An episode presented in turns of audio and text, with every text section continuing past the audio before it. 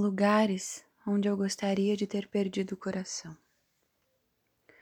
Devo ter perdido o coração onde pássaros solitários vinham cantar suas dores.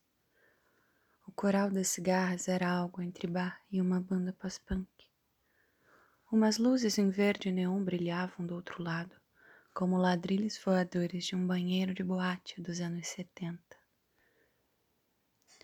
Deve ter sido um grande acontecimento, e só eu não notei enquanto dobrava a barra das calças para molhar os pés, num rio em que nadavam peixes palavras em alfabeto árabe. E quando mordiam meus dedos e tornozelos, causavam sensações absurdas. Assim fui sabendo seus nomes.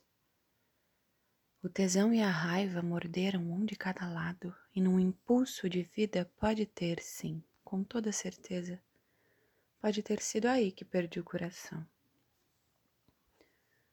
Ou numa pausa dramática do dia, em que as nuvens faziam piruetas fantasmagóricas, como lençóis furados, crianças hiperativas assombrando o céu ainda claro.